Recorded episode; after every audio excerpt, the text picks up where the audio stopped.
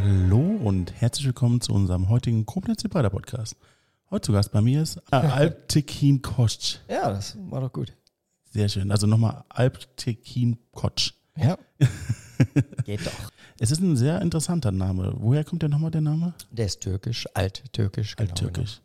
Okay, äh, eigentlich wollte ich noch sagen, dass du äh, Hypnotherapeut, Vater oder Papa, Ehemann und meditierender Buddhist bist. Genau. Mhm.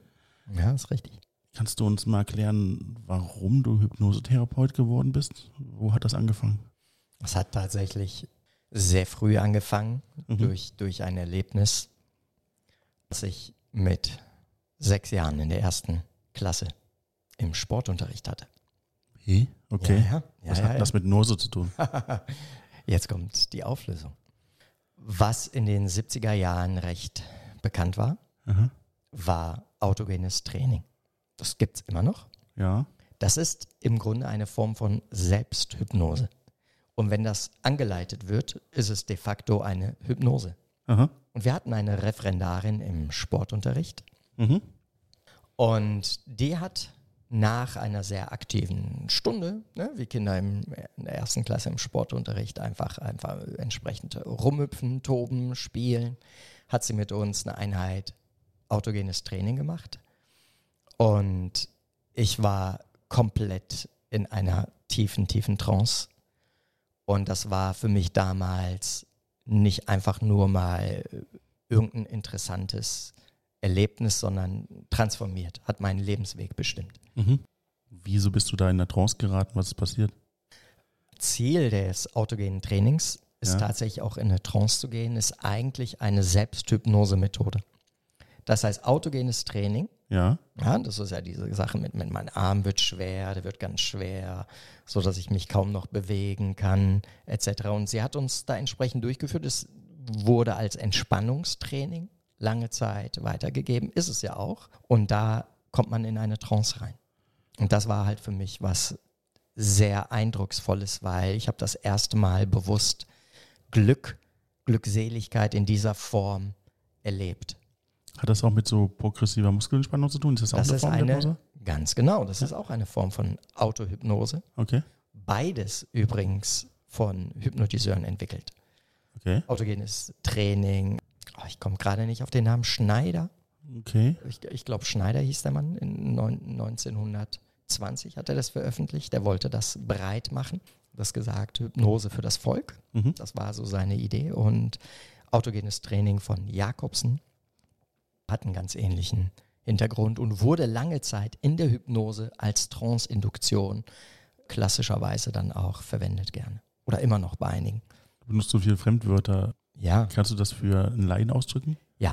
Trance ist im Grunde ein veränderter Bewusstseinszustand Ja. oder steht für veränderte Bewusstseinszustände, die anders sind als das Wachbewusstsein. Ganz simpel ausgedrückt.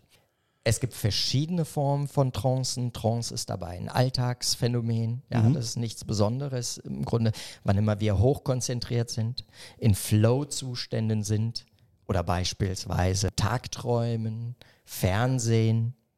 Das sind alles verschiedene Formen von Trancen, wo unser Bewusstsein im Grunde in eine Art konzentrativen Zustand kommt, der fokussiert ist auf weniger Inhalte. Manchmal sagt man auch auf innere Inhalte und innere Phänomene. Jetzt hast du gesagt, bist mit sechs, mit sechs Jahren schon mit Hypnose in Verbindung gekommen. Ja, genau, weil das war im Grunde, im Grunde, ich, ich habe das, wenn, wenn, wir, wenn wir vielleicht gleich mehr über Hypnose und was Hypnose eigentlich ist, Ja. reden, wird das klarer. Aber jetzt mal anders gefragt, was hat denn danach dein Leben bestimmt oder war das jetzt? Ja, du- hast du uns das mit den gleich. sechs Jahren? Ja, die? Geschichte ist noch nicht komplett. Ah, da kommt doch was. Ja, Okay. ja, ja, schau, schau, schau. okay. Sprich, das war das eine einschneidende Erlebnis. Okay. Dieses Erlebnis von Glück, Glückseligkeit in einer Zeit, wo ich sehr angespannt war. Mhm. Ja, mit sechs Jahren, warum ist man angespannt? Weil mm, Gastarbeiterfamilie neu, zu Hause schwierig, draußen auf der Straße schwierig und in Deutschland in den 70ern war das noch nicht ganz so integriert wie heutzutage. Jedes Mal, wenn ich über die Straße ging, hatte ich mich entweder zu prügeln oder mir anzuhören, auch von einigen Erwachsenen, was machst du, scheiß Türke hier in Deutschland? Kümmeltürke, verpiss dich Aha. von Erwachsenen. Ja, das war Alltag. Ja. insofern, das nenne ich jetzt mal angespannt. Warst du denn schon mit sechs Jahren erst gekommen oder Nein, nein, nein, ich bin, bin äh, mit zwei schon in, Okay. in Deutschland gewesen. Dennoch, es war, also ich, ich kannte ein Leben mit viel Spannung Mhm. und diesen Kontrast zu erleben, aus mir selbst heraus oder in mir etwas zu finden, was, was diese Glückseligkeit hatte. Und das war, ich war so tief in einer Trance, dass die Lehrerin die Kinder in die Umkleide schicken musste, sich umzuziehen, weil die hat mich gar nicht mal rausgeholt. Die hatte Schwierigkeiten, mich zurückzubringen. Mhm. Aber ich, ich, war auch aus dem Körper raus. Ich war äh, wirklich, ich habe bewusst Glückseligkeit erlebt. Dann gab es ein anderes Erlebnis in dieser Zeit und das war im Fernsehen. Im Fernsehen ging die amerikanische Serie Kung Fu los mit David Carradine.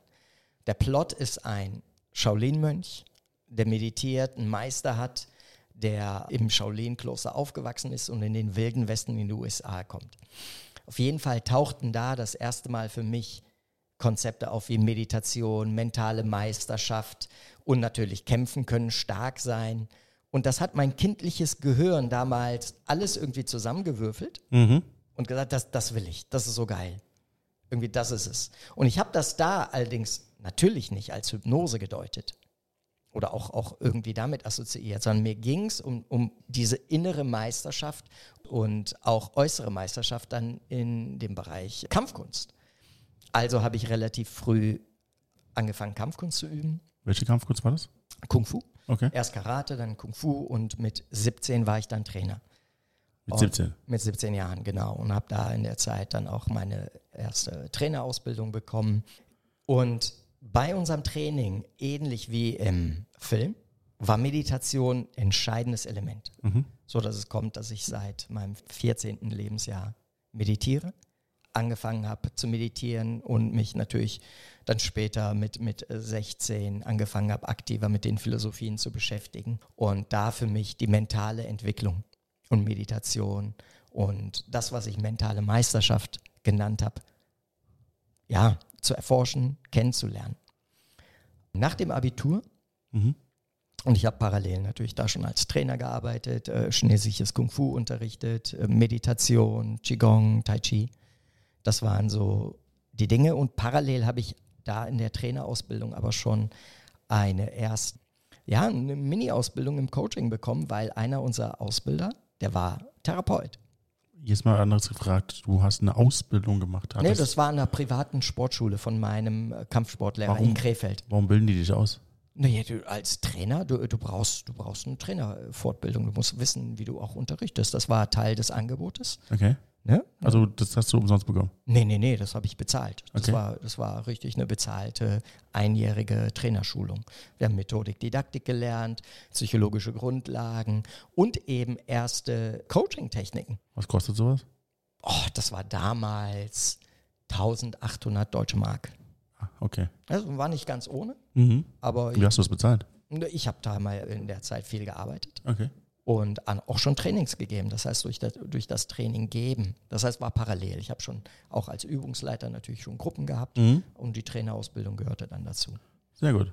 Und in der Zeit habe ich dann eben auch Kommunikationspsychologie kennengelernt von dem Therapeuten, die Anfänge vom NLP. Mhm. Und da hatten Bandler und Grinder, die, die Gründer vom NLP, gerade die ersten Bücher rausgebracht. Structures of Magic, falls sich einige noch daran erinnern. Ich nicht, ne? Ja, ja, genau. Und genau, und das, das hat mich so auf dem ganzen Bereich Coaching und, und Training geben eigentlich schon ja, ausgerichtet. Mhm. Dann habe ich nach dem Abitur entschieden oder stand vor der Entscheidung, was studierst du? Und habe mich für Sport an der Sporthochschule entschieden. Das war so Psychologie oder Sport waren so meine Favoriten und bin dann an die Deutsche Sporthochschule nach Köln. Okay. Genau. Und in der Zeit habe ich dann tatsächlich auch die formelle Hypnose kennengelernt und auch das Mentaltraining. Alles sehr verwandte Disziplinen. Ja, das ist, was wir so Hypnose oder Hypnosetherapie nennen. Das hat sehr viele Überschneidungspunkte. Hypnose sind die Anfänge und so wurde der Begriff vor allem 1840 das erste Mal verwendet. Mhm. Ja. Ja, sehr früh ist übrigens eine europäische Tradition.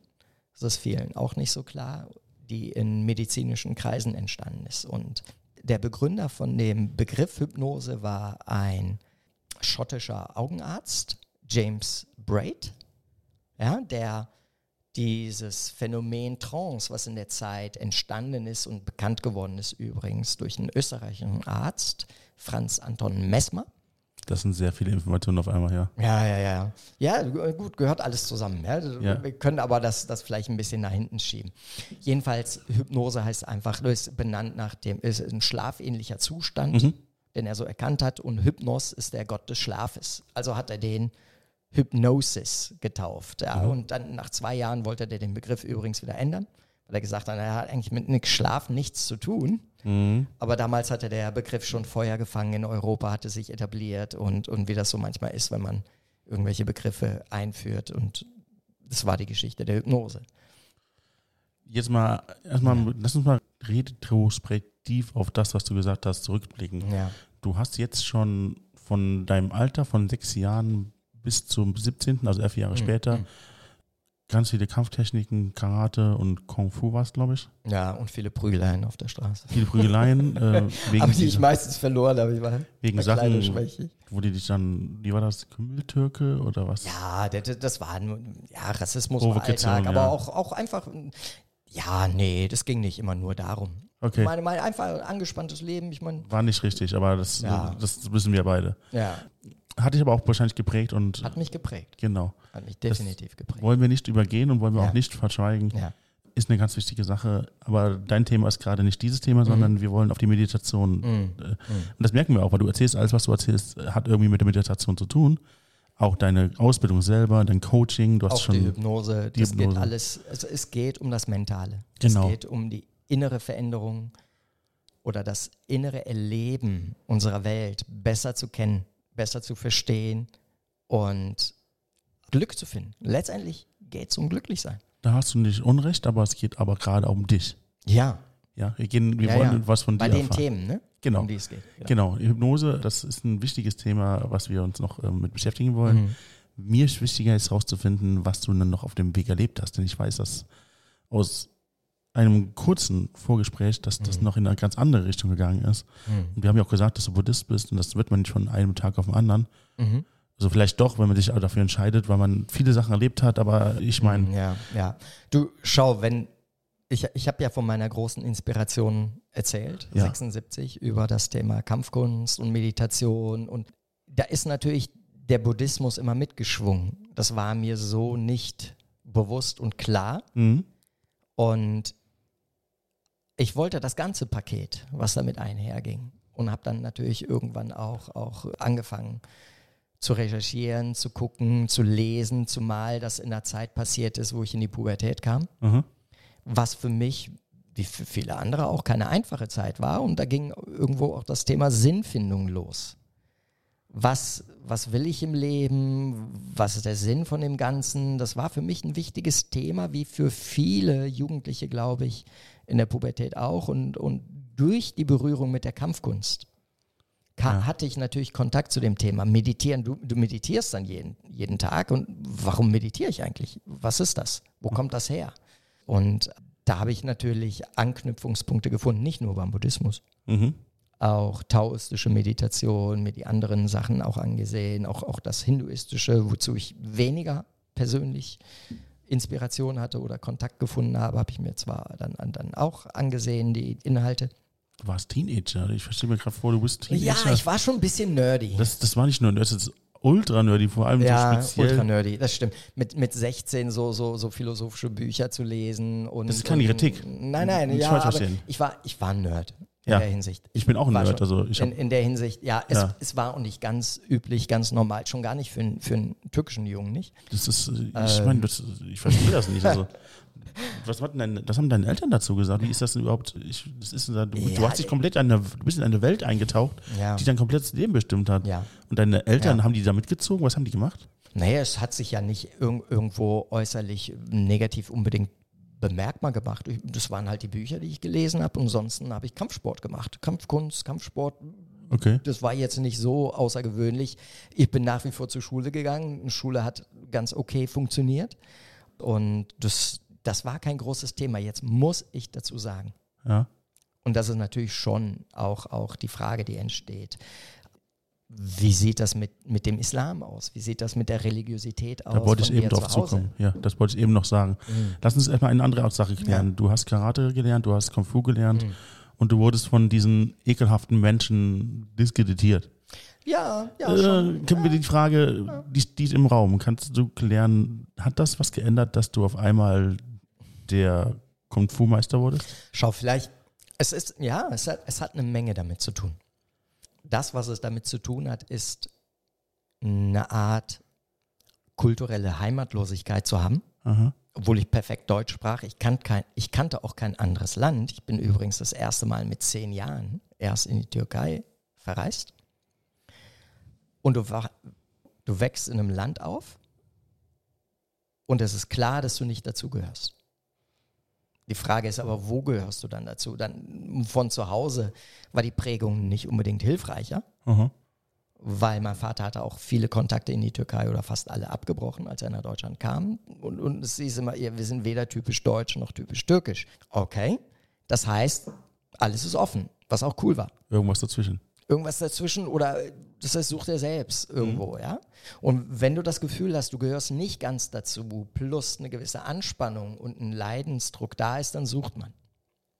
Und ich habe meine Zuflucht tatsächlich dann in den, den Kampfkünsten gefunden, in der Kampfsportart, in der Selbstdisziplinierung und wie gesagt, weil ich da ein Erlebnis hatte von Glück. Weil ich wusste, da, da gibt es Glück, da gibt es Happiness, da gibt es angenehme Zustände und ich habe mich gut gefühlt. Und das war sozusagen meine Krisenbewältigung dann auch in der Pubertät. Ich kam mit Mädchen nicht besonders gut klar anfangs, ja. Und habe mich lieber, lieber dann auf, auf den Planet Kung Fu geschossen. Auf gut Deutsch. Hat das auch in den Konflikten was geändert? Oder? Konflikte sind tatsächlich, seitdem ich aktiv Kampfsport dann später gemacht habe, viel weniger geworden. Wie kam das? Gab es wirklich Situationen, wo du dann gezeigt hast, okay, Digga, mach nichts, was du bereuen Ja, wirst? zum einen das, aber das hat auch wirklich eine, eine ganz verrückte Komponente, die, die ich auch wenig erklären kann. Also ich bin auch nicht mehr in so Situationen gekommen. Aha. Warum auch immer. Ja. Vielleicht, weil man anders steht, weil man anders geht, weil man sich anders durch die Welt bewegt. Das kann sein. Oder er hat Schiss vor dir, weil du es kannst.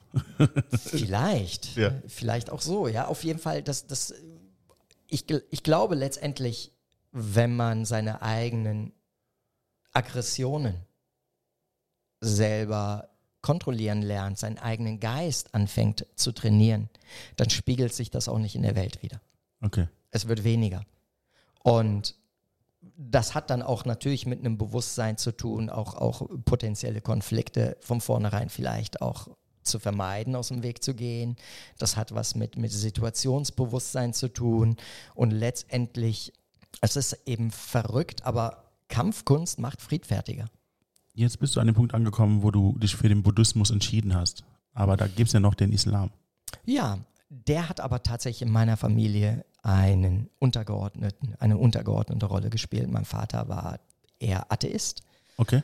Und, und deren religiöse Prägung, meine Eltern sind Aleviten auch gewesen. Das sind, ist eine Tradition, die ist eher auch relativ unterdrückt gewesen, auch schon in der Türkei. Mhm. Und die haben nochmal eine speziellere Unterform dessen kennengelernt und praktiziert, die beispielsweise auch keine Geschlechtertrennung kannte, wo auch nicht der Koran als das zentrale Herzstück der Religiosität im Vordergrund stand, sondern die, die Aleviten hatten immer einen Spruch, mit dem ich aufgewachsen bin, den fand ich sehr schön auch. Mhm. Da, nachher sehr viel im Buddhismus auch wieder erkannt. Der ist, der Mensch ist das heiligste Buch, was es gibt.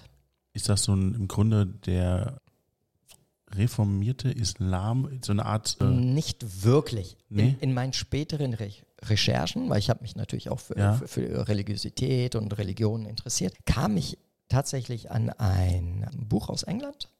Ich meine, das war, war äh, irgendeine Oxford Publication. ja, okay. Und da waren die Hinweise vom, vom äh, beziehungsweise da gab es die Theorie, dass teilweise die, die in der Türkei lebenden im Osten, wo meine Eltern herkamen, Aleviten, eigentlich Überbleibsel des präislamischen Schamanismus von türkischen Schamanen waren. Ach du Scheiße. Sagen, genau. Und die haben dann gesagt, okay, ja, ja, ja, alles gut, wir sind, wir sind Muslim, ja, wir sind Islam. Haben den auch angenommen tatsächlich, aber weiterhin ihre Riten beibehalten. Ja. Meine Eltern hatten, haben mir von Ri- Ritualen erzählt, die die gemacht haben, zum Beispiel Dorffesten, wo dann Männer und Frauen zusammenkamen, gemeinsam praktiziert haben. Die kannten auch keine Moscheen etc.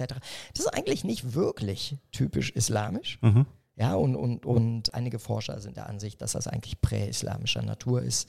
Dem würde ich so zustimmen, nach dem, was ich so kennengelernt habe, gehört habe. Aber da, da mag es jetzt auch andere geben, die da mehr wissen oder anderer Meinung sind. Also ich merke schon, dass du mit den Themen, die dich beschäftigen, auch dich intensiv beschäftigst. Mhm. Also ich würde jetzt Ja. überhaupt nicht, ich kenne mich ein bisschen mit ein paar Sachen aus. Mathematik zum Beispiel ist eins meiner Ja. Professionen, Ja, wenn du so willst. Nicht so wie ein Professor, aber ich bin schon relativ gut in Mathe. Mhm. Aber ich kann ja nicht irgendwie alle Theorien auf, abbeten und ich finde krass, was du alles weißt. Also, du Wissen du angehäuft hast. Ja, in der, in der Hinsicht, weißt du, wenn mich was fasziniert, interessiert, kann ich nicht anders als da Ja, gut. nachforschen, stöbern. Also ich, das ist bis heute noch eine Eigenschaft, die bleibt. Wenn, wenn ich was wissen will, lernen will, ich, ich lerne gerne das, was ich lernen will. Mhm. Und dann gehe ich gerne in die Tiefe. Dann lass uns nochmal jetzt gerade das eine Thema abhaken, sage ich mal, mit deinen Eltern. Das heißt, Ja. es war einfach grundsätzlich kein Problem, dass du dich anders entscheidest. Ja, wobei es war, weißt du, im Buddhismus, es gibt, es gibt nicht sowas wie eine Kom Konfession oder zu sagen, hier, ich, ich bin ab heute Buddhist. Es gibt keine Deklaration. Das ist etwas, was gewachsen ist. Mhm. Auf der einen Seite habe ich gerade als Identität zwar gesagt Buddhist, aber ich, genauso gut könnte ich das weglassen. Mhm. Und ob, obwohl ich ein Priesterseminar besucht habe, über sieben Jahre im, Grunde, eine Priesterausbildung. Jetzt sagst, so. du uns aber vorstreifen, was noch passiert. Ja, ja, ja, genau. Also, weißt du, das ist so, gibt, es gibt nicht den Punkt, wo du zwingendermaßen irgendwie in eine neue Religion konvertierst im Sinne äh, vom Buddhismus. Und das gab es nicht. Das war so die, das Hobby, mit dem ich mich beschäftigt habe. Ich weiß nicht mal, ob meine Eltern das in der Anfangszeit überhaupt mitbekommen haben. Mhm. Aber dann war es irgendwann so weit, dass du dich dann, sagen wir mal, so intensiv mit dem Thema beschäftigt hast, dass du so tief in der Materie warst, dass du einfach nicht anders mehr konntest, als dich selbst als Buddhist zu identifizieren. Ja, das kam tatsächlich erst mit 24, sehr Okay. spät, Mhm. während des Studiums. Was hast du studiert? Das war das äh, Sport, ne? Sport, Sport, genau. Sporttherapie an der Sporthochschule. In Köln. In Köln. Genau. Und in der Zeit hat, hatte sich was verändert. Ich hatte zunehmend das Bedürfnis, in die Tiefe zu gehen, auch mit den Kampfkünsten, war nicht mehr so zufrieden mit meiner Tradition, wollte da auch noch mal einen Schritt weitergehen, noch mal einen Schritt tiefer. Das, das Originale vom Originalen finden, so, so, so die Essenz, Mhm. das treibt mich bis heute an. Also den Sachen auf den Grund zu gehen und habe dann eigentlich erkannt, es gibt nicht diese Essenz, die ich suche in den Kampfkünsten, sondern die Essenz ist letztendlich in der Spiritualität begründet, der, der Kampfkünste und da sehr stark der Taoismus und der Buddhismus. Und beides habe ich praktiziert und auch, auch studiert und bin dann beim Buddhismus hängen geblieben. Konkret in, de, in dem tibetischen Buddhismus. Und habe da meinen, meinen ersten Lehrer mit 24 auch kennengelernt. Und Das ist fragen wollte. Das war wahrscheinlich der erste Punkt, wo es dann angefangen hat, dass du wirklich sieben Jahre aus dieses Seminar gemacht hast. Das war kein Seminar, das war tatsächlich ein Vortrag. Also ich hatte die Bücher gelesen, hatte, hatte irgendwo intellektuell für mich beschlossen, das, das zieht mich mehr an, das überzeugt mich mehr von der philosophischen Sichtweise, wie, wie der Weg aussieht als buddhistischer Praktizierer, wie konkret Erleuchtung, Mhm. oder das, das Endresultat definiert wird. Und die Herangehensweise, die Praktiken etc. Und, und das hat mich überzeugt. Da war ich auf dem Vortrag und dann bin ich eingetaucht und das war wie, wie ein Zu- nach Hause kommen. Ein geistiges Nachhausekommen. Und dann hatte ich sehr schnell Kontakt zu sehr vielen, auch meiner späteren tibetischen und bhuttanesischen Lehrern. Und danach war es klar, danach war es ein Selbstläufer und, und irgendwo fünf Jahre später habe ich mich in einer buddhistischen Klausur wiedergefunden. Klausur, das war das Wort, ich gesucht habe. Genau. So, das ist ein bisschen viel Infos. War jetzt, war jetzt also sehr dicht, sehr voll, ja. Genau. Du warst Kampfsportler, hast, den Aus, äh, hast den Ausbilder gemacht zum Kampfsportler. Mhm. Mhm. Und weil Trainer und mit 18 war ich schon Schwarzgurt, genau. das wollte ich noch fragen, welche, welche Ja. Grade hattest du dann? Ja, zwei, zweiter Meistergrad Schwarzgurt. Ja. Wie viel gibt es? Oh, je, nach, je nach Tradition oder Disziplin. Oder ehrlich gesagt, je nachdem, was die jeweilige Organisation sich gerade ausdenkt. Wie hoch war deiner? Zweiter Grad von zehn, ja. Ist das der. Also, Ach so, es gibt noch acht oder höher. ja, ja, ja, genau. ja, ja. Und Ähm, das wird dann nach, nach, das wird dann nach Ehren, Jahren etc. Ah, in der okay. Organisation verliehen und so. Naja. Und du wirst wahrscheinlich äh, im Kung Fu auch ähnliche Ergebnisse erzielt haben? Ergebnisse im, im wovon? Äh, in Gürteln. Nee, das war, das war tatsächlich im Kung Fu, ob, Ah. obwohl äh, das, das war eine angepasste Form ne, mit, mit den Graduierungen, obwohl traditionelles Kung Fu eigentlich diese Form von Gürteln etc. nicht kennt, nicht hat. Aber das war damals so in dem Kontext, in dem ich war. Dann bist du im Sport Sportstudium gelandet. Und im Sportstudium gelandet, deswegen, weil du ja vorher auch Kampfsport gemacht hast, das lag, lag dann nahe. Und hast Da links in den therapeutischen Bereich, ne? genau, Behindertensport, Re Rehabilitation. Damals gab es so diese, das Studium war nicht Master, Bachelor, Master. Das Mhm. war so Grundstudium, Diplomstudium. Und ich habe mich fürs Diplomstudium entschieden und da hattest du die Wahl zwischen äh, Studiengang A, hieß es an der Sporthochschule, und Studiengang B. A war Vorbereitung auf alle möglichen anderen Sporttrainertätigkeiten, Sportjournalismus etc., Sportökonomie. Und B, das ging in die medizinische Richtung. was auch löblich ist. Ja. Und im ganzen Zeitraum von nicht sechs, aber sagen wir mal ab so 17 Mhm. hatte ich dann die ganze Zeit auch der Buddhismus mehr oder weniger Mhm. immer intensiver begleitet bis Mhm. zu diesem Seminar. Jetzt sind wir fünf Jahre später gesprungen. Was ist, ist das Studium schon zu Ende? Oder? Nee, das war noch mittendrin. Okay. Heißt, wir sind jetzt mitten im Studium Mhm. und du hast dich entschieden, Mhm. dann zum Buddhismus oder dies, diesem Seminar zu wechseln?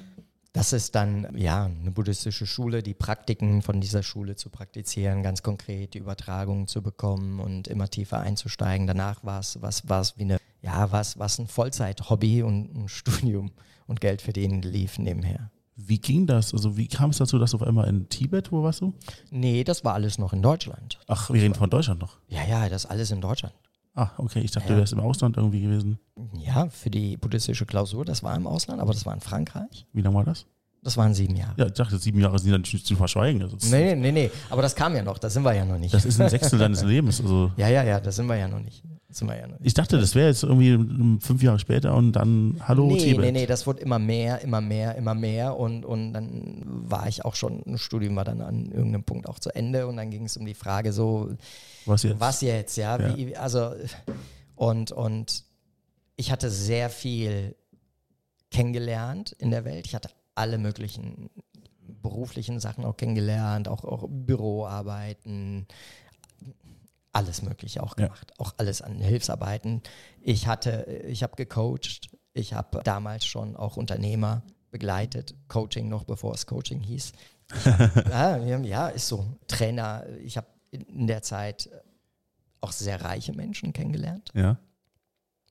und nichts, nichts von dem, was mir an Modellen begegnet ist, hat mich genug inspiriert, gereizt, zu sagen, da will ich hin, das will ich machen, äh, sondern mein Ziel war dann tatsächlich tiefer in die Meditation einzutauchen und so, so tief zu gehen, so weit zu gehen, wie ich nur kommen kann. Finde ich krass. Also du, Und dann habe ich alles aufgehört, abgebrochen und Ja. bin dann nach Frankreich, wo die Niederlassung unserer tibetisch-buddhistischen Schule war. Das, es gibt vier große Ströme mhm. in der tibetischen Tradition und, und einer dieser Ströme ist eben die Karma Kagyu-Tradition, die ich studiert und praktiziert habe und da bin ich dann tiefer reingegangen und dazu gehört ein sogenanntes, wenn man das wirklich ernst nimmt, gibt es dann ein sogenanntes äh, Drei-Jahres-Retreat. Drei Jahre, drei Monate und drei Tage lang geht das. Das ist eine Art Priesterseminar, um, um Begriffe, die ein bisschen verwandter sind, zu nehmen, um eine Idee zu haben, die dann in geschlossener Klausur stattfindet. Da geht eine Gruppe, die sich vorbereitet hat, die die Instrumente gelernt hat, die Rituale gelernt hat, die auch tibetisch lesen gelernt hat, geht dann in ein Meditationsprogramm, was über drei Jahre, drei Monate und drei Tage geht und, und äh, trifft dann nur in der Zeit die vereinbarten Lehrer und ja, das war's. Reden wir hier tatsächlich von so einem Kloster, wo du Ja, es ist, es ist ein Kloster, wobei der Begriff in der Hinsicht irreführend ist, weil, jetzt muss ich noch mal ein bisschen.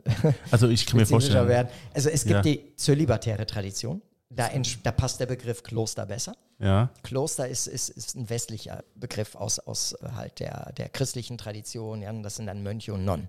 Ja. So, ich war damals mit meiner Freundin da, mit meiner damaligen, in der nicht zölibatären Tradition. Die war dabei? ja, Okay. ja, der hat das mitgemacht. Es das gibt ist ein beides. nicht unwesentlicher Aspekt, nein, nein, nein, nein, nein, nein, nein. Ich hatte, ich, hatte, ich hatte Freunde, die sind Mönche und Nonnen geworden, Mhm. ja, in der zölibatären Tradition. Die haben dann Zölibat genommen. Und ich, ich selber war in dem, was wir im tibetischen Yogi-Tradition oder Nakpa-Tradition nennen. Mhm. Ja, und das ist, das ist eine nicht zölibatäre Ordination. Es ist im Grunde, man macht das Gleiche, aber halt, es, es gibt kein Zölibatsgelübde. Du darfst eine Freundin haben. Ja, Gut. gab aber auch Singles, da musst aber jetzt nicht. So, ja, so. Ja, das ist schon richtig. Ja, ja. Lass uns versuchen, so ein bisschen on track zu kommen. Wir sind ja eigentlich am Thema Hypnose. Mhm. Das ist was du heute machst. Das ist die Hypnosetherapie und diese ganzen, ich sag mal, hyperinteressanten Themen, die wir gleich wahrscheinlich noch an, Ja. anschneiden werden. Was hat das Ganze mit dem Kloster zu tun? Warum hast du, was hast du im Kloster gelernt, was deine heute Profession angeht? Das, was da zusammengehört, ist natürlich, dass es um eine Veränderung unseres Bewusstseins geht, unseres Geistes, wie wir Dinge erleben. Und Mit wir meinst du alle Leute, die mit ja, dir in der wir Klasse alle, waren? wir Menschen. Nein, nein, nein. So. Wir Menschen Okay. wir wahrnehmen. Also das, das gemeinsame Element ist im Kloster bei der Meditation arbeite ich mit meinem Geist. Ja. So. Und diesen habe ich kennengelernt in seiner Funktionsweise. Und sehr viel von den Meditationspraktiken sind hypnotischer Natur. Mhm. Meditation und Hypnose erst recht, wenn eine Meditation mit Vorstellungen arbeitet. Wir nennen das manchmal Visualisierungen. Mhm. Ist man eigentlich in einem Gebiet, wo man von Hypnose auch reden kann.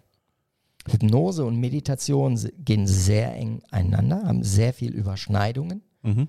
Und das kann man so oder so definieren. Ich habe dann eigene Definition dazu, eigene Sichtweise, die ich im Laufe der Zeit entwickelt habe. Aber das, was ich dann aus dem Kloster gelernt habe oder in dieser Zeit, in der Meditation, hat natürlich wesentlich beigetragen dazu, wie ich dann später meine Arbeit mit Menschen gestaltet habe. Hat deine Frau den gleichen Weg gewählt? Ist sie noch heute eine Frau? Meine heutige Frau habe ich dann tatsächlich auch in dem Kontext kennengelernt. Ja. Ja, sie hat dann auch, auch in der Zeit Buddhismus studiert, ist in einen anderen Weg gegangen. Nein, nein. Okay. Nach, nach dieser ganzen Klosterzeit, nachdem ich auch meine Frau kennengelernt habe, haben wir übrigens beschlossen, eine Familie zu gründen und wir haben uns entschieden, ein traditionelles Rollenmodell zu pflegen, dass sie zu Hause bleibt bei den Kindern Mhm. und ich mich um das Berufliche und das Geld verdienen kümmere. Aber ihr habt das ähm, zusammen entschieden. Ja, natürlich, Genau. natürlich. Das ist fortschrittlich. Wenn das die Frau selbst entscheiden kann oder darf. Was heißt darf?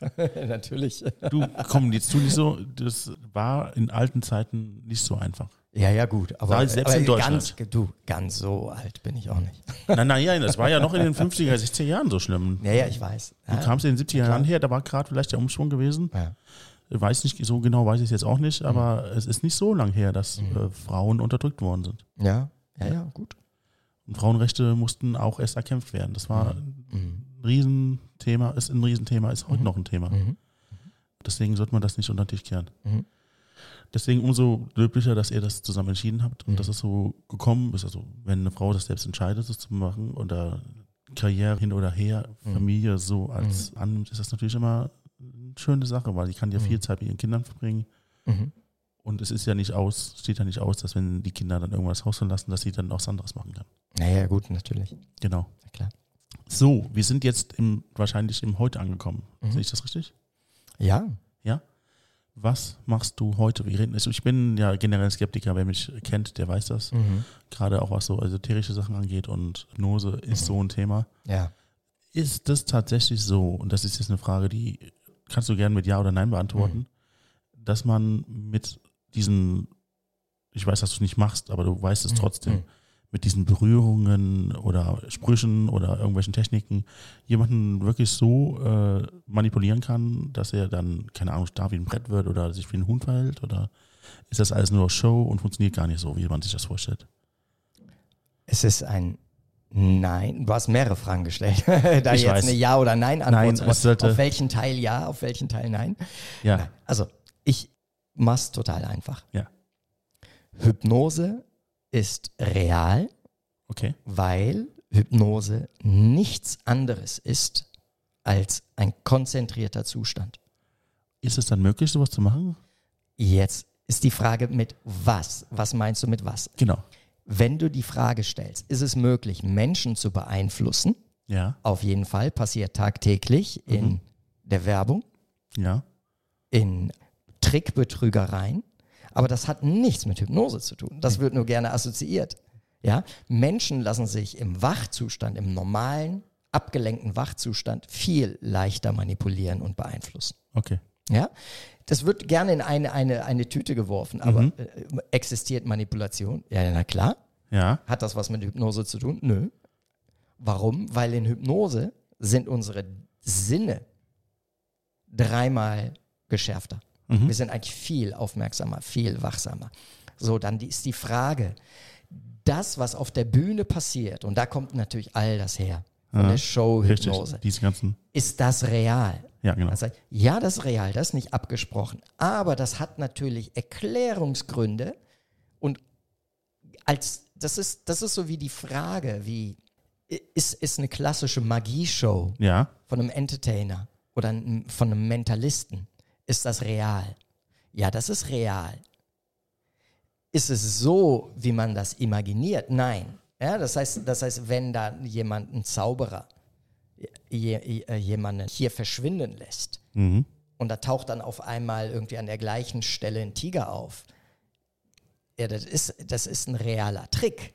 Aber da steckt ein Trick dahinter. Da steckt ein Trick dahinter und bei der Hypnose, Bühnenhypnose auch insofern, als das der erste Haupttrick, den die meisten überhaupt verpassen, Ja. ist, dass die Show steht und fällt mit der Auswahl der richtigen Freiwilligen.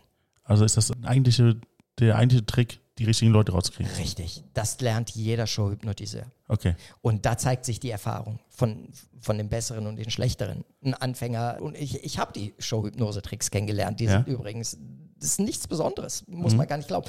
Der Trick besteht darin, so ein professioneller Entertainer zu sein, so eine gute, schnelle Menschenkenntnis zu haben, dass man genau sieht, wer auf der Bühne passiert das. Dann gibt es viele Stufen dahin. Man nennt das dann zum Beispiel Tests, die dann ein Hypnotiseur durchführt. Und das sind sogenannte Suggestibilitätstests Aha. sprich Beeinflussbarkeitstest, wie gut, und das lässt sich über, übersetzen, die Suggestibilität. Ich benutze leider wieder einen Fachbegriff. Ja, ich verstehe das. Ich vermute, dass das daran hängt, wie Beeinflussbarkeit. genau, wie viel kann genau, Suggestion. Aber im Sinne von einer eigenen Konzentrationsfähigkeit.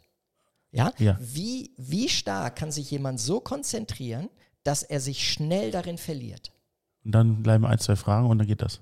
Genau. Und das ist dann so, so wenn ich zum Beispiel jemand, der hochsuggestibel ist, Ja. ja, der, der sich schnell, der schnell starke, sich in körperlichen Phänomenen manifestierende Konzentrationsfähigkeit hat. Wenn ich dem zum Beispiel sage, schließ die Augen, stell dir vor, wie deine Hand von ganz alleine hochschwebt, dann schwebt die von ganz alleine hoch. Und, und dieser Mensch hat das Gefühl, das ist nicht das, was er macht. Ja. Aber das ist nicht etwa eine Macht, die der Hypnotiseur hat. Das ist vielmehr, dass etwa je, jeder zweite, dritte von zehn Personen diese Fähigkeit hat. Andere haben die weniger. Und für die Showhypnose braucht es diese Art von Freiwilligen. Das heißt, die wollen, die müssen zum einen mitspielen wollen, Mhm. sich auf die Konzentrationsvorschläge einlassen. Ja, zum Beispiel, du stellst dir jetzt vor, der Besen, den du in der Hand hast, ist kein Besen, sondern das ist dein Tanzpartner und du fängst an, Tango zu tanzen. Mhm. So, wenn ich mich so konzentrieren kann, wenn ich so suggestibel bin und Bock habe mitzuspielen, was die Voraussetzung übrigens ist, dann in dem Moment ist das für mich ein reales Erlebnis und wir alle kennen das. Mhm. Wir alle kennen das, bis wir sieben, acht Jahre alt werden. Schau doch mal Kindern mit in diesem Alter zu. Wie war das früher, wenn du gespielt hast? Weiß ich nicht, vielleicht hast du Cowboy, Indianer gespielt, Ritter, Prinz, Ah, Prinzessin. geht- ja. Verstehst du? In dem Moment, wo du anfängst zu spielen, zwei Minuten lang ins Spiel, bist du vielleicht noch, ist das noch ein bisschen so, so holprig. In der dritten Minute hast du ein echtes Schwert in der Hand und keinen Stock mehr. In der Muss- fünften Minute bist du so tief absorbiert in dieser Rolle, in diesem Erleben. Da ist alles real, was du erlebst. Das ist pure Hypnose. Hast du denn die ganzen Tricks und so, die wir gerade besprochen haben, auch mal im Privaten angewendet? Kannst du das überhaupt? Ja. Ja? Ja. Das ist das, im, sagen wir mal so. Die Hypnose-Techniken, natürlich kann ich die, Mhm. weil die sind gar nicht viel anders als auch, was ich in der Hypnosetherapie verwende, zumal ich auch von Hypnotiseuren gelernt habe, die sehr viel Erfahrung auch in der Showhypnose haben, Mhm. in beiden Feldern. Die Anwendung ist dann einfach nur eine andere. Was du einfach machst, sobald du in Hypnose bist, das ist der Unterschied. Und natürlich in der Hypnosetherapie äh, entertaine ich kein Publikum dabei, was da Nein. zuschauen muss. Aber ich dachte privat zu Hause oder keine Nee, Ahnung, auf nee. einer Geburtstagsfeier. Nein, nicht wirklich, nicht wirklich. Nein. Woran liegt das? Ich meine, das wird bestimmt Das ist nicht meine Art. Also, das ist, fast nicht zu dir. nee, also, ich, nee. Ja, das passt auch nicht zu dem Ganzen, was du erzählt hast. Interessant ist die Frage trotzdem. Was, wir sind jetzt heute angekommen. Was machst du denn wirklich? Was ist deine Therapie? Was, wie hilfst Also du Menschen?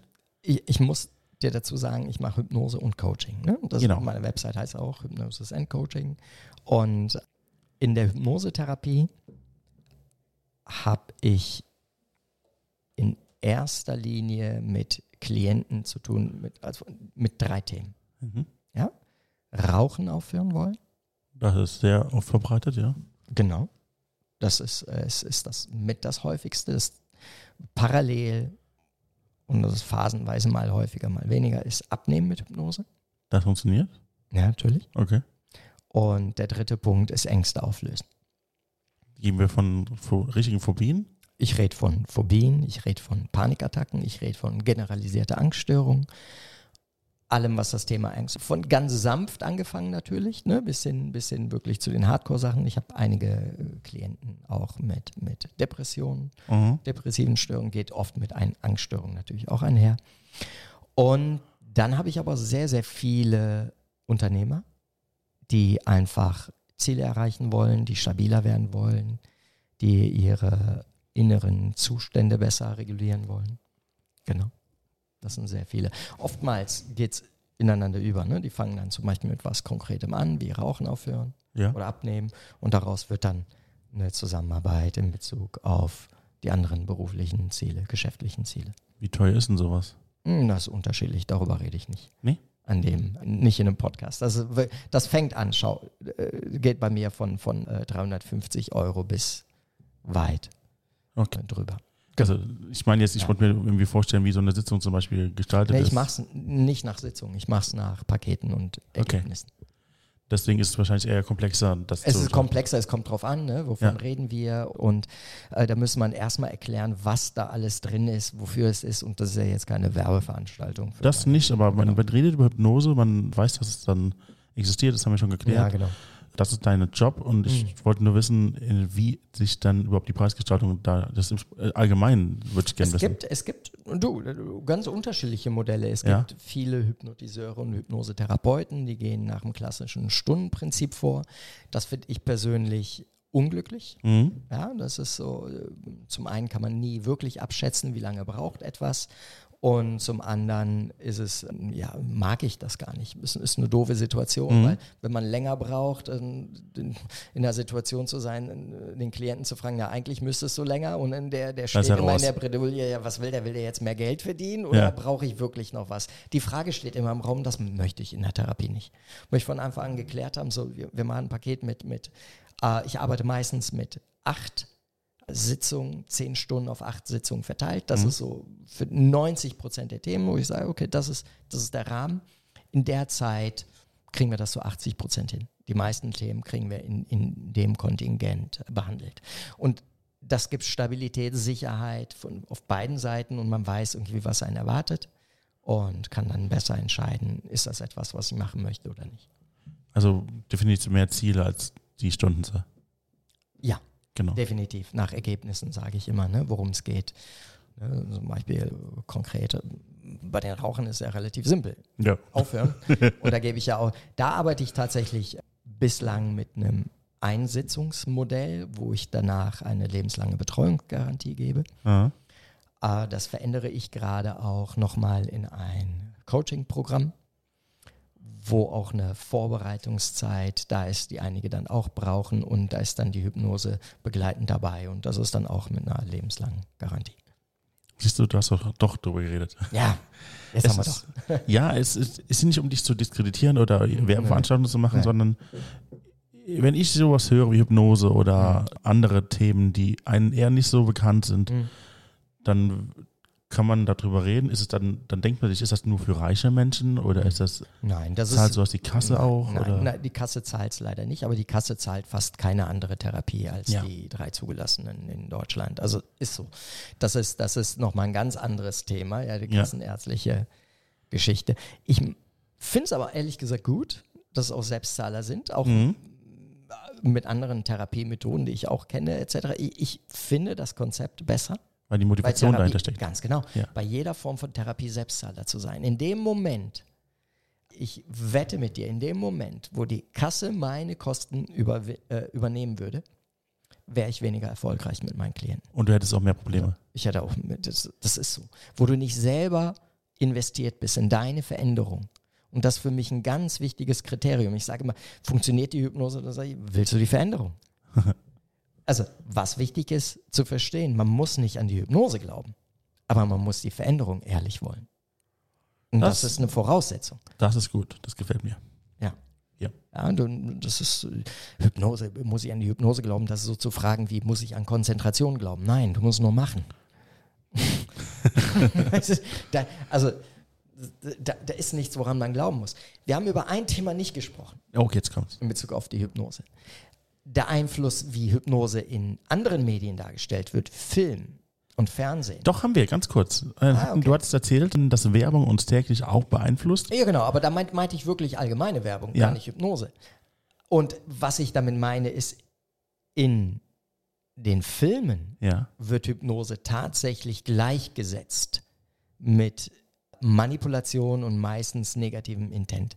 Sogar aktuelle Filme. Und das ist, das ist so eine, ich finde das wirklich, es ist, es ist, es ist wirklich fast schon, also mir fällt gerade das Wort Straftat was ein. Okay, warte, warte, warte, warte. Äh. Wovon reden wir hier gerade? Ich rede von dem, wie Hypnose in Filmen dargestellt wird. Als eine Manipulation, als Mind Control, Ah. als Beeinflussung Das von verstehe ich. Menschen. Das Ja, mediale äh, Verständnis für. Ähm, Vollkommen, so, sogar noch ganz aktuelle Serien. Ja? Netflix hat noch vor ein paar Monaten ja.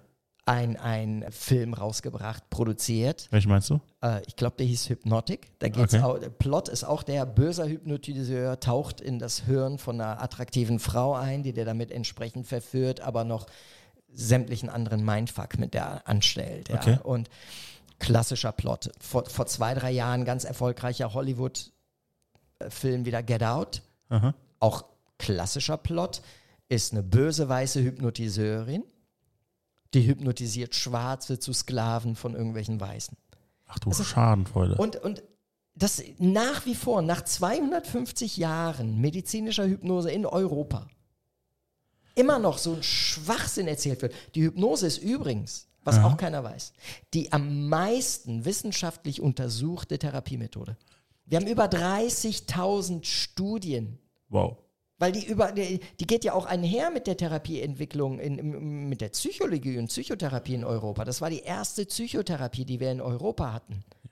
Die ist so viel untersucht worden auf ihre Effektivität wie sonst was und die ist erst dann später immer wieder in Verruf gekommen in der medizinischen Welt, einfach nur weil es keine guten medizinischen Modelle gab, die die Begründung hatten. Man wusste, die ist effektiv, man hat aber nicht verstanden, warum. Und erst seit den bildgebenden Verfahren vom Gehirn Ja. Seitdem wir das Gehirn messen können, ist die Hypnose jetzt ein für alle Mal erwiesen Okay.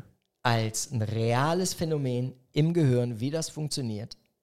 Und daher, äh, es, es ist, und es hat nichts übrigens mit Beeinflussbarkeit und Manipulation zu tun. Jetzt noch eine Dark Story. Bevor wir, bevor wir Ja, ja, weiterreden, genau. ich, erlaub mir eine Frage. Ich Ja, finde gerne, find geil, wie du am Feier bist, weil ich liebe das so. total.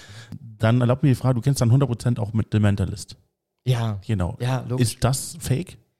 zum Teil. Ja? Ja, zum Teil. Mentalist, schau, das ist eine Fähigkeit, Also die, die, die Serie, ne? Ja, gut, aber ich, ich kenne so Elemente daraus. Ja. Ne? Ich habe ich hab, Ich glaube, ich habe nie eine ganze Folge gesehen. Ja. ja und nein. Also man bekommt damit psychologische Fähigkeiten. Ja. Man kann da auch sehr viel Tricks mitmachen, aber das weiß auch jeder andere gute Psychologe. Mhm. Ne? Das ist so wie zu fragen, ey, ist Psychologie real? Also, wenn du fragst, ist Mentalist real? Ja, Aber ich glaube auch nicht, dass jeder, jeder das kann. Also man braucht schon einen Ja. analytischen Verstand dafür, um das hinzukriegen, oder? ja natürlich. Es Ja. ist bei allem, auch bei der Hypnose, bei der Therapie, bei allem, du brauchst einen entsprechenden Skill. Und Ja. manche können manche Sachen besser und andere, andere weniger gut. Oder gar nicht. Oder gar nicht. ja, dann sind die im falschen Beruf. Gibt's auch. So, du, ich habe dich unterbrochen und du wolltest irgendwas anderes sagen noch. Genau. Ich wollte noch sagen, es gab tatsächlich in den 60ern und 70ern von den Geheimdiensten viele Forschungsprogramme. Das berühmteste ist vom amerikanischen Geheimdienst, vom CIA in den 70er Jahren. Das hieß MK Ultra. Hier ist das Programm. MK Ultra, okay. Ja, genau. Man wollte herausfinden, ob Hypnose, ob man mit Hypnose sowas wie, wie äh, Gehirnwäsche betreiben kann, ob es sowas gibt, ja. Und, und n- ob man das, die Hoffnung, die versteckte Hoffnung war, Schläfer zu programmieren und ins andere Lager zu schicken. Zum, auch, auch diese, auch was in Filmen aufgegriffen wurde, so hypnotische Killer. Ja. Sprich, du nimmst irgendwelche normalen Leute, programmierst die Wenn die anrufst und sagst dann gelb 2, ganz 7, genau, 5, ganz, 8, genau, genau, genau. Klassische Filme und danach Ja. werden die wie Zombies und, und gehen und so. Und eindeutiges Ergebnis war, sogar sowas wie Gehirnwäsche funktioniert mit fast keinen anderen Methoden als, als soziale Phänomene, wie zum Beispiel in kommunistischen Umerziehungslagern. Da tauchte das Wort Gehirnwäsche das erste Mal auf. Das hat nichts mit Hypnose zu tun, das sind einfach Foltermethoden und, und, und Druck und, und Zwang, ja, Folter und Zwang. Mit Hypnose im Gegenteil, das hat eigentlich zur Hypnoseforschung indirekt beigetragen, weil man eindeutig sagen konnte, die haben festgestellt, dass selbst die beeinflussbarsten Menschen niemals gegen ihre eigenen Werte und Moralvorstellungen beeinflusst werden konnten. Also war das ganze Ding nur daraus zu finden, funktioniert nicht. Funktioniert nicht. Genau, dazu war es da. Okay. Im Grunde rauszufinden, okay, kriegen wir nicht hin. Es sei denn, der Typ hat sowieso keinen Bock auf sein Land und macht so, was er will. Ja, genau. Ja. Das ist immer, weißt du, die, diese Freiwilligkeit, wenn die da ist, natürlich, dann ist Hypnose ein Verstärker für alles. Deswegen ist ja die Hypnose so geil und effektiv. Weil die Hypnose arbeitet mit Ja. dem, wie unser Gehirn funktioniert. Es arbeitet mit den inneren Bildern, es arbeitet mit dem, was wir das Unterbewusstsein nennen. Und das können wir mal jetzt so entmystifizieren. Das Unterbewusstsein ist einfach der größte Teil vom Gehirn. Ja, die Art, auch der Funktionsweise unseres Gehirns. Und weil wir das nicht alles irgendwo äh, aufschlüsseln konnten, lange Zeit, haben, war das einfachste Modell, was Freud übrigens begründet hat, zu sagen, es gibt sowas wie einen bewussten Verstand, ein Bewusstsein und ein Unterbewusstsein. Das ist so, sozusagen der ganze Rest. Heutzutage würden wir sagen, der ganze Rest vom Gehirn, ausschließlich des, des kurzen, bewussten Elementes, Ja. was, was auch Moment zu Moment. Gebe ich dir mal ein einfaches Beispiel. Ich, ich mache es mal konkreter. Pass auf, ich Danke. mache es total konkret. Danke. Schau, was ist jetzt bewusst, unbewusst? Ja. Du nimmst jetzt vielleicht bewusst wahr gerade, Ja. was ich sage. Hörst du zu, du siehst vielleicht noch meine Mimik, ah? achtest auf meine Hände. Was du jetzt aber nicht wahrnimmst, bis ich dir das sage, ist die Beschaffenheit des Stuhls, auf dem du sitzt. Mhm. Das war bis gerade unbewusst. Aber in dem Moment, wo du jetzt deine Bewusstheit, deine Achtsamkeit, deine Aufmerksamkeit darauf lenkst, nimmst du die Temperatur wahr. Auch nimmst du jetzt nicht wahr, wie genau dein Herzschlag funktioniert, bis ich dir das sage. Wo Das du jetzt stimmt. deinen Ja. Fokus drauf legst. Und jetzt nimmst du deinen Herzschlag vielleicht wahr. Und jetzt gibt es noch ein Element von dem, was wir das Unterbewusstsein nennen. Wer steuert eigentlich gerade deinen Herzschlag? Wer steuert deine Ver Verdauung? Das, das macht dein Gehirn. Aber das sind unbewusste, unterbewusste Prozesse. Und so haben wir viele Automatismen, Prägungen, Sichtweisen, mentale Konzepte, emotionale Erfahrungen abgespeichert. Und dieses Konglomerat nennt man einfach das Unterbewusstsein. That's all. Okay, es ist also nicht so mythisch, wie man sich vorstellt. Nein, es ist, es ist nicht mythisch. Es, ich sage manchmal auch gerne, es gibt das Unterbewusstsein nicht. Das ist ein Erklärungsmodell, Ja. um was zu erklären, was nicht bewusst ist. Also fast schon metaphorisch. es ist metaphorisch. Ja. Der ganze Rest von deinem Gehirn, auf den greifen wir zu. Wie greifen wir denn darauf zu? Klingt jetzt auch wieder mystisch. Wow, Hypnose greift darauf zu. Also Ja, geht's klar. um, geht's wahrscheinlich um, dein Gehirn hat verschiedene, du hast Möglichkeiten, deinen Körper wahrzunehmen oder dein Umfeld wahrzunehmen. Und nur wenn du die Attention auf einen speziellen Spot lenkst, durch externe Reize oder interne äh, äh, Ganz genau. Motivation, Es ist, ich sag's deswegen immer, es ist Konzentration. ja, Alle Reize, statt irgendwie zerstreut zu sein mit ganz vielen Dingen, mit denen Mhm. wir gleichzeitig beschäftigt sind, schafft Hypnose einen Tunnel, wo alle unsere mentale Kraft, emotionale Kraft auf wenige Dinge konzentriert ist. Und jetzt Konzentration, um das mal zu erklären, ist alleine verdammt schwer und ich habe viel meditiert. Mhm, das haben wir ja schon mit dem Kloster wahrscheinlich. Da machen wir noch einen eigenen Podcast drüber übrigens. Genau, genau, Ja. genau, genau. Und Konzentration, wenn ich selber zum Beispiel mich versuche zu konzentrieren, Mhm. sagen wir mal, das, das Berühmte ist ja immer, stell dir deine Zukunft vor. Das kommt aus dem Mentaltraining eigentlich, ne? aus, aus, aus der angewandten Hypnose im Sport. Mhm. Mentaltraining ist Hypnose im Sport angewandt. Was du mit sechs Jahren schon hattest. Genau, Ja. genau. Ne? Und, und da sich vorzustellen, seine Ziele, kennt ja jeder, ne? visualisiere deine Ziele, was, das sind alles Selbsthypnose-Techniken. Jetzt das Problem ist, wenn ich es alleine mache, ist es schwer. Warum ist es schwer? Weil zum einen versuche ich mich an den Prozess zu erinnern. Was will ich da eigentlich machen? Ja, dann versuche ich mich vollkommen auf einer Gefühls- und Emotionsebene da rein zu versetzen, sprich ins Erleben pur zu gehen. Dann habe ich aber auch noch einen Aspekt, den nehmen wir den Beobachter. Und ich beobachte mich bei den beiden Sachen. Das heißt, ich habe einen Dreier-Split, den ich im Bewusstsein habe. Wenn mich ein Hypnotiseur hingegen führt, kann ich mich total fallen lassen, kann mich vollkommen in das Erleben fallen lassen und ich übergebe die Verantwortung für den Prozess und die Bilder, die wir natürlich mit dem Hypnosetherapeuten, mit dem Hypnotiseur besprochen haben, vollkommen ihm. Das heißt, er hat das Steuer, er fährt mich dahin, wo ich hinfahren will. Er sagt mir, jetzt stell dir vor, wie du dich geil fühlst ohne Zigarette in der Hand. Also werden zwei Kontrollmechanismen nicht mehr erfüllt, die macht jemand anders und Genau. du hast nur noch einen Kontrollmechanismus und dann dem zuzuhören, was passiert. Genau, Und genau. Und dadurch kannst du voll ins Erleben gehen. Ja. Das heißt, es ist so, der Hypnotiseur ist der, der, der Regisseur Deine Wahrnehmung. deiner Wahrnehmung in dem Moment. Ja. Und das ist das Geile. Du kannst komplett in der Erfahrung sein. Du kannst dich da voll einlassen und nutzt dadurch deine ganze mentale Kraft auf die Ziele, die du willst. Und wenn du das natürlich, wenn das ehrliche Ziele sind, die du hast, Ja. dann verstehst du auch, warum das funktioniert. Jetzt habe ich zum ersten Mal Hypnose verstanden. Das Ja. Es ist nicht so schwer, wie man sich vorstellt. Also, Nein, Ja, nein. Wenn, wenn, also wenn man Hypnose kann und Hypnose selber verstanden hat, ja. Und jetzt, jetzt muss ich dazu sagen, Spoiler-Alarm, ja, es gibt auch viele Hypnotiseure, die haben es selber noch nicht verstanden. Mhm. Und deswegen muss man mal tiefer in die Materie eintauchen und, und, und das von verschiedenen Seiten kennenlernen und auch, auch sich mit Neurowissenschaften beschäftigen. Hallo, hallo an alle Kollegen, beschäftigt euch damit, ja, weil die Modelle von vor 100 Jahren sind überholt. Ja? Shoutout an alle Kollegen. ja, Shoutout, genau. Beschäftigt euch damit, dann könnt ihr das auch besser verstehen und besser erklären. Geil.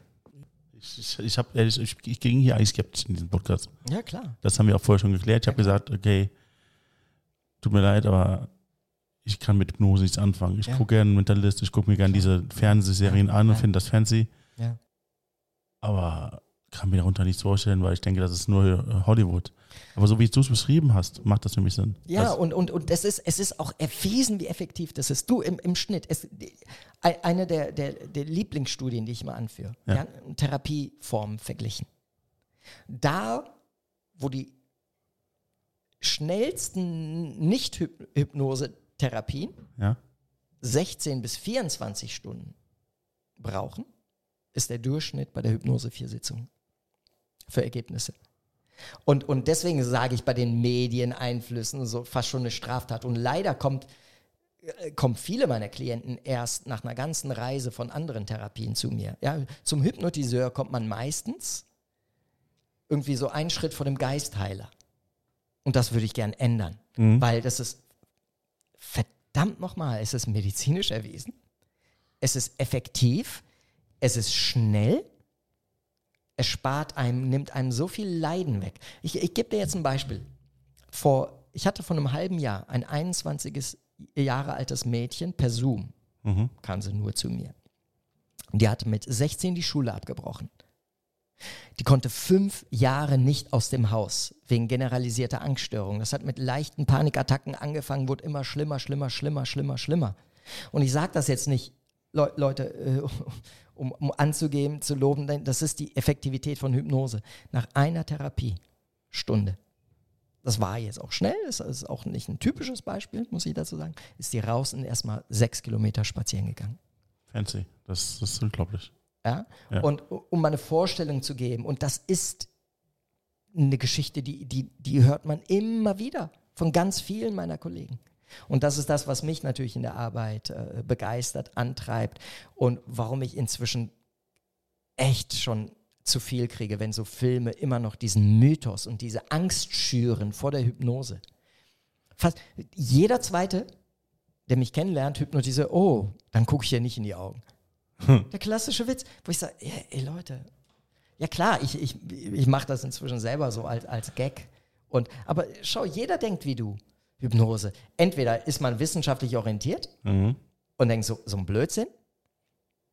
Aber meistens ist es ein Und-Oder, ist man eher ein bisschen skeptisch, aber fast schon auch ängstlich, dass man denkt, oh, Hypnose. Wie, wie viele höre ich, die dann sagen, ich liefere doch nicht meinen Kopf aus. Ich glaube, wir könnten noch weiter Stunden reden darüber. Ja. Es ist Freude und Feier.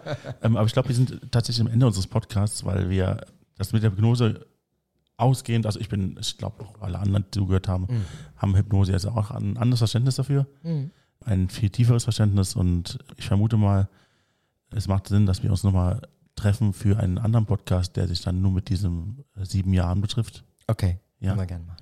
äh, weil wir haben entschieden, dass wir diese sieben Jahre nicht aufklamüstern, weil wir sonst drei, vier weitere Stunden reden müssten. Ja. Genau. Wir versuchen das aber nächstes Mal dann nicht in drei Stunden, sondern Mhm. In einer komprimierten Zeit trotzdem hinzukriegen. Vielen Dank, dass du heute hier gewesen bist. Ich würde dir wie jeden anderen Gast gern die Möglichkeit geben, am Ende des Podcasts das zu tun, was du willst. Du darfst diesen letzten Spot mit dem füllen, was du möchtest. Du kriegst Sehr gerne. quasi deine eigene private Zeit in diesem, ich meine, der ganze Podcast ging nur um dich, aber du kriegst in diesem letzten Slot, darfst du nochmal, ich sage immer gern, Handy rausholen und Glückskekssprüche aufsagen, darfst Cool. singen, darfst tanzen, was auch immer. Cool. Ist schon alles passiert. Gut. Ich kann nicht anders, als allen Zuhörern Rat zu geben. Okay. Zweifacher Rat. Um erfüllt zu sein, meditiert. Um Probleme zu lösen, sucht euch einen guten Hypnosetherapeuten. Das waren die letzten Worte? Ja. Sehr schön. Das war ein Shoutout an alle. Hört es euch an, versucht drüber nachzudenken und äh, sieht, entscheidet für euch, ob ihr das machen möchtet. Ich fand toll, dass du hier heute gewesen bist. Danke, hier zu sein. Wir treffen uns auf jeden Fall nochmal wieder. Ich wünsche dir noch einen schönen Tag Ebenso, und Dankeschön. bis zum nächsten Mal. Bis zum nächsten Mal. Ciao. Ciao.